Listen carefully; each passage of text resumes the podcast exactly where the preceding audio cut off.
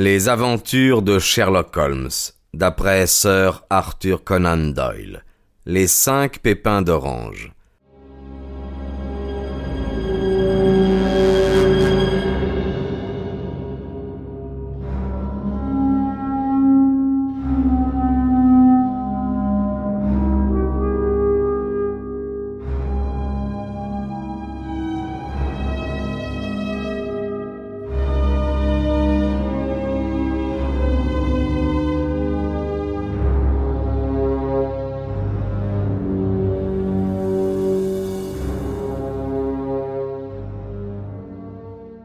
Un instant, intervint Holmes. Votre récit est, je le vois déjà, l'un des plus intéressants que j'ai jamais écouté. Donnez-moi la date à laquelle votre oncle a reçu la lettre et celle de son suicide supposé. La lettre est arrivée le 10 mars 1883. Sa mort survint sept semaines plus tard, dans la nuit du 2 mai. Merci. Je vous en prie, euh, continuez. Quand mon père prit la propriété de Horsam, il fit à ma demande un examen minutieux de la mansarde qui avait toujours été fermée à clé. Nous y avons trouvé la boîte en cuivre, bien que son contenu eût été détruit. À l'intérieur du couvercle se trouvait une étiquette en papier qui portait les trois initiales répétées KKK et au-dessous lettre mémorandum reçu et un registre. Ces mots, nous le supposions, indiquaient la nature des papiers que le colonel Openshaw avait détruits. Quant au reste, il n'y avait rien de bien important dans la pièce, sauf éparpillés çà et là de nombreux journaux et des carnets qui se rapportaient à la vie de mon oncle en Amérique. Quelques-uns dataient de la guerre de sécession et montraient qu'il avait bien fait son devoir et s'était acquis la renommée d'un brave soldat. D'autres dataient de la refonte des États du Sud et concernaient pour la plupart la politique, car il avait évidemment pris nettement position contre les politiciens d'antichambre que l'on avait envoyé du Nord. Ce fut donc, au commencement de 1884, que mon père vint demeurer à Orsam, et tout alla aussi bien que possible jusqu'à janvier 1885. Quatre jours après le nouvel an, comme nous étions à table pour le petit déjeuner, j'entendis mon père pousser un vif cri de surprise. Il était là, avec dans une main une enveloppe qu'il venait d'ouvrir et dans la paume ouverte de l'autre cinq pépins d'orange desséchés. Il s'était toujours moqué de ce qu'il appelait mon histoire sans queue ni tête à propos du colonel, mais il paraissait très perplexe et très effrayé maintenant que la même chose lui arrivait. Et quoi, diable? Qu'est-ce que cela veut dire, John? balbutia-t-il. Mon cœur soudain devint lourd comme du plomb. C'est KKK, dis-je. Il regarda l'intérieur de l'enveloppe. C'est bien cela? s'écria-t-il. Euh, voilà les lettres. Mais, mais qu'y a-t-il d'écrit au-dessus? Je lus en regardant par-dessus son épaule, il y avait Mettez les papiers sur le cadran solaire. Quel papier? Quel cadran solaire? demanda-t-il. Le cadran solaire du jardin. Il n'y en a pas d'autre, dis-je, mais les papiers doivent être ceux qui ont été détruits. Bah, dit-il, faisant un effort pour retrouver du courage. Nous sommes dans un pays civilisé ici, et des niaiseries de ce genre ne sont pas admises. D'où cela vient-il? De Dundee, répondis-je en regardant le cachet de la poste. C'est une farce absurde, dit-il. En quoi les cadrans solaires et les papiers me concernent-ils? Je ne veux tenir aucun compte de pareilles sottises. J'en parlerai à la police à ta place, dis-je. Il se moqua de moi pour ma peine. Non, pas de ça. Alors permets-moi de le faire. Non, je te le défends. Je ne veux pas qu'on fasse des, des histoires pour une pareille baliverne. Il était inutile de discuter, car il était très entêté. Je m'en allais, le cœur lourd de pressentiments.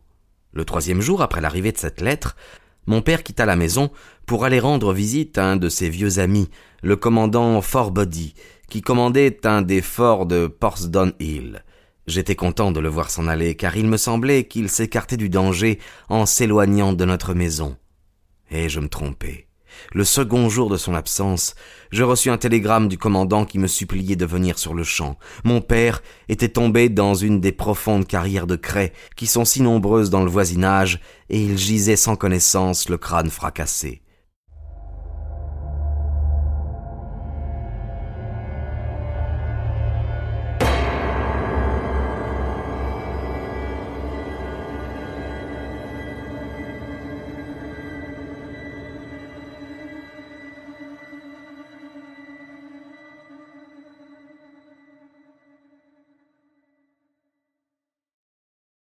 Je me hâtai de courir à son chevet, mais il mourut sans avoir repris connaissance. Il revenait, paraît-il, de Faram au crépuscule, et comme le pays lui était inconnu et que la carrière n'était pas clôturée, le jury n'hésita pas à rapporter un verdict de mort accidentelle. Bien que j'ai soigneusement examiné les circonstances dans lesquelles il mourut, je n'ai rien pu trouver qui suggérât l'idée d'un assassinat. Il n'y avait aucune trace de violence, aucune trace de pas, rien n'avait été volé, et on n'avait signalé la présence d'aucun inconnu sur les routes. Et pourtant, je n'ai pas besoin de vous dire que j'étais loin d'avoir l'esprit tranquille, et que j'étais à peu près certain qu'il avait été victime d'une infâme machination. Ce fut en janvier 1885 que mon pauvre père mourut. Deux ans et huit mois se sont écoulés depuis. Pendant tout ce temps, j'écoulais à Orsam des jours heureux, et j'avais commencé à espérer que cette malédiction s'était éloignée de la famille et qu'elle avait pris fin avec la précédente génération. Je m'étais trop pressé toutefois à éprouver ce soulagement. Hier matin, le coup s'est abattu sur moi sous la même forme qu'il s'est abattu sur mon père. Le jeune homme tira de son gilet une enveloppe chiffonnée, et la renversant au-dessus de la table, il la secoua et en fit tomber cinq pépins d'orange desséchés. Voici l'enveloppe, reprit-il. Le cachet de la poste est de Londres, secteur Est. À l'intérieur, on retrouve les mêmes mots que sur le dernier message reçu par mon père. KKK. Puis, mettez les papiers sur le cadran solaire. Et qu'avez-vous fait? demanda Holmes. Rien. Rien? À vrai dire, expliqua-t-il en enfonçant son visage dans ses mains blanches, je me suis senti impuissant. J'ai ressenti l'impression que doivent éprouver les, les malheureux lapins quand le serpent s'avance vers eux en zigzagant. Il me semble que je suis la proie d'un fléau inexorable et irrésistible, dont nulle prévoyance, nulle précaution ne saurait me protéger. Taratata s'écria Sherlock Holmes. Il faut agir, mon brave, ou vous êtes perdu. Du cran, rien d'autre ne peut vous sauver. Ce n'est pas le moment de désespérer. J'ai vu la police. Ah bon. Mais ils ont écouté mon histoire en souriant. Je suis convaincu que l'inspecteur est d'avis que les lettres sont de bonnes farces et que la mort des miens fut réellement accidentelle, ainsi que l'ont déclaré les jurys, et qu'elle n'avait rien à voir avec les avertissements. Holmes agita ses poings en l'air. Incroyable imbécilité s'écria-t-il. Ils m'ont cependant donné un agent pour habiter, si je veux, la maison avec moi. Est-il venu avec vous ce soir? Non, il a ordre de rester dans la maison. De nouveau, Holmes, furieux, éleva les poings. Et pourquoi êtes-vous venu à moi? dit-il. Et surtout, pourquoi n'êtes-vous pas venu tout de suite? Je ne savais pas. Ce n'est qu'aujourd'hui que j'ai parlé à Prendergast de mes ennuis et qu'il m'a conseillé de m'adresser à vous. Il y a deux jours pleins que vous avez reçu la lettre. Nous aurions déjà agi. Vous n'avez pas d'autres renseignements que ceux que vous nous avez fournis, je suppose. Aucun détail qui pourrait nous aider? Il y a, il y a une chose, dit John Openshaw, une seule chose. Il fouilla dans la poche de son habit et en tira un morceau de papier bleuâtre et décoloré qu'il étala sur la table. Je me souviens, dit-il, que le jour où mon oncle a brûlé ses papiers, j'ai remarqué que les petits bouts de marge non brûlés qui se trouvaient dans les cendres avaient tous cette couleur particulière. J'ai trouvé cette unique feuille sur le plancher de sa chambre, et tout me porte à croire que c'est peut-être un des papiers qui, ayant volé loin des autres, avait, de la sorte, échappé à la destruction. Sauf qu'il y ait question de pépins, je ne pense pas qu'il puisse nous être d'une grande utilité. Je crois, pour ma part, que c'est une page d'un journal intime. Incontestablement, l'écriture est celle de mon oncle. Holmes approcha la lampe, et tous les deux nous nous penchâmes sur la feuille de papier dont le bord déchiré prouvait qu'on l'avait en effet arraché à un carnet. Cette feuille portait en tête mars 1869, et en dessous se trouvaient les indications suivantes. 4. Hudson est venu, même vieille discussion. 7. Envoyez les pépins à Mac Collet, Taramore et Swain de Saint-Augustin. 9. Mac Collet disparu. 10. John Swain disparu. 12. Visitez Taramore. Tout bien. Merci, dit Holmes en pliant le papier et en le rendant à notre visiteur. Et maintenant, il ne faut plus, sous aucun prétexte, perdre un seul instant. Nous ne pouvons même pas prendre le temps de discuter de ce que vous m'avez dit. Il faut rentrer chez vous tout de suite et agir. Mais que dois-je faire? Il n'y a qu'une seule chose à faire et à faire tout de suite. Il faut mettre ce papier que vous venez de nous montrer dans la boîte en cuivre que vous nous avez décrite. Il faudra aussi y joindre un mot disant que tous les autres papiers ont été brûlés par votre oncle et que c'est là le seul qui reste. Il faudra l'affirmer en des termes tels qu'ils soient convaincants. Cela fait, il faudra sans délai mettre la boîte sur le cadran solaire comme on vous le demande. Est-ce compris? Oui, parfaitement. Ne pensez pas à la vengeance ou à quoi que ce soit de ce genre pour l'instant. La vengeance, nous l'obtiendrons, je crois, par la loi, mais il faut que nous tissions notre toile, tandis que la leur est déjà tissée. Le premier point, c'est d'écarter le danger pressant qui vous menace. Après, on verra à élucider le mystère et à punir les coupables. Je vous remercie, dit le jeune homme, en se levant et en remettant son par-dessus. Vous m'avez rendu la vie en même temps que l'espoir. Je ne manquerai pas d'agir comme vous me le conseillez. Ne perdez pas un moment, et surtout prenez garde à vous en attendant, car je ne pense pas qu'il y ait le moindre doute que vous ne soyez sous la menace d'un danger réel imminent. Bien, euh, comment rentrez-vous? Par le train de Waterloo. Il n'est pas encore neuf heures, il y aura encore foule dans les rues. J'espère donc que vous serez en sûreté.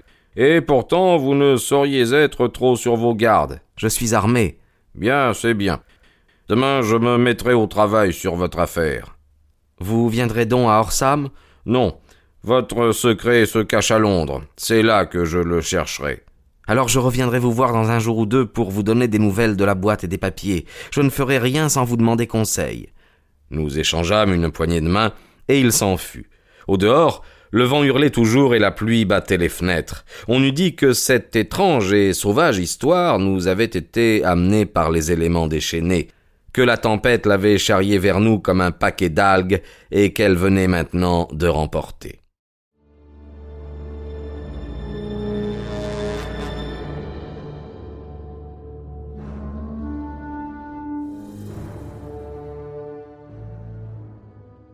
Sherlock Holmes demeura quelque temps assis sans mot dire, la tête penchée en avant, les yeux fixant le feu qui flamboyait, rutilant. Ensuite, il alluma sa pipe et, se renversant dans son fauteuil, considéra les cercles de fumée bleue qui, en se pourchassant, montaient vers le plafond. Je crois, Watson, remarqua-t-il enfin, que de toutes les affaires que nous avons eues, aucune n'a jamais été plus fantastique que celle-ci. Sauf peut-être le signe des quatre. Oui, sauf peut-être celle-là. Et pourtant, ce John Openshaw me semble environné de dangers plus grands encore que ceux que couraient les Solto. Mais êtes-vous arrivé à une idée définie de la nature de ces dangers? Il ne saurait y avoir de doute à cet égard. Et quels sont-ils? Qui est ce KKK et pourquoi poursuit-il cette malheureuse famille? Sherlock Holmes ferma les yeux et plaça ses coudes sur le bras de son fauteuil tout en réunissant les extrémités de ses doigts. Le logicien idéal, remarqua-t-il, quand une fois qu'on lui a exposé un fait sous toutes ses faces, en déduirait non seulement toute la chaîne des événements qui ont abouti à ce fait, mais aussi tous les résultats qui s'en suivraient, de même que Cuvier pouvait décrire exactement un animal tout entier en en examinant un seul os. De même, l'observateur, qui a parfaitement saisi un seul maillon dans une série d'incidents, devrait pouvoir exposer avec précision tous les autres incidents, tant antérieurs que postérieurs. Nous n'avons pas encore bien saisi les résultats auxquels la raison seule est capable d'atteindre. On peut résoudre dans le cabinet des problèmes qui ont mis en défaut tous ceux qui ont cherché la solution à l'aide de leur sens. Pourtant, pour porter l'art à son summum, il est nécessaire que le logicien soit capable d'utiliser tous les faits qui sont venus à sa connaissance, et cela implique en soi, comme vous le verrez aisément, une complète maîtrise de toutes les sciences, ce qui, même en ces jours de liberté de l'enseignement et d'encyclopédie, est un avantage assez rare. Il n'est toutefois pas impossible qu'un homme possède la totalité des connaissances qui peuvent lui être utiles dans ses travaux, et c'est quant à moi ce à quoi je me suis efforcé d'atteindre. Si je me souviens bien, dans une certaine circonstance, au premier temps de notre amitié, vous aviez défini mes limites de façon assez précise. oui, répondis-je en riant. C'était un singulier document. La philosophie, l'astronomie et la politique étaient notées d'un zéro, je me le rappelle. La botanique médiocre, la géologie très sérieuse en ce qui concerne les tâches de boue de n'importe quelle région située dans un périmètre de 50 miles autour de Londres. La chimie excentrique, l'anatomie sans méthode, la littérature passionnelle et les annales du crime uniques. Je vous apprécie encore comme violoniste, boxeur, épéiste, homme de loi, et aussi pour votre auto-intoxication par la cocaïne et le tabac. C'étaient là, je crois, les principaux points de mon analyse. La dernière remarque fit rire mon ami. Eh bien, dit-il, je répète aujourd'hui, comme je le disais alors, qu'on doit garder sa petite mansarde intellectuelle garnie de tout ce qui doit vraisemblablement servir et que le reste peut être relégué dans les débarras de la bibliothèque où on peut les trouver quand on en a besoin. Or, dans un cas comme celui que l'on nous a soumis ce soir, nous avons certainement besoin de toutes nos ressources. Ayez donc la bonté de me passer la lettre K de l'encyclopédie américaine, qui se trouve sur le rayon à côté de vous. Voilà, merci. Maintenant, considérons la situation et voyons ce qu'on en peut déduire. Tout d'abord, nous pouvons, comme point de départ, présumer, non sans de bonnes raisons, que le colonel Openshaw avait des motifs très sérieux de quitter l'Amérique. À son âge, les hommes ne changent pas toutes leurs habitudes et n'échangent point volontiers le charmant climat de la Floride pour la vie solitaire d'une cité provinciale d'Angleterre. Son grand amour de la solitude dans notre pays fait naître l'idée qu'il avait peur de quelqu'un ou de quelque chose. Nous pouvons donc supposer, et ce sera l'hypothèse d'où nous partirons, que ce fut la peur de quelqu'un ou de quelque chose qui le chassa d'Amérique. Quant à la nature de ce qu'il craignait, nous ne pouvons la déduire qu'en considérant les lettres terribles que lui-même et ses successeurs ont reçues. Avez-vous remarqué les cachets postaux de ces lettres? La première venait de Pondichéry, la seconde de Dundee et la troisième de Londres. De Londres, secteur Est, qu'en déduisez-vous? Ce sont tous les trois des ports. J'en déduis que, que celui qui les a écrites était à bord d'un vaisseau. Eh bien, c'est excellent, Watson. Nous avons déjà un indice. On ne saurait mettre en doute qu'il y a des chances, de très fortes chances, que l'expéditeur fût à bord d'un vaisseau.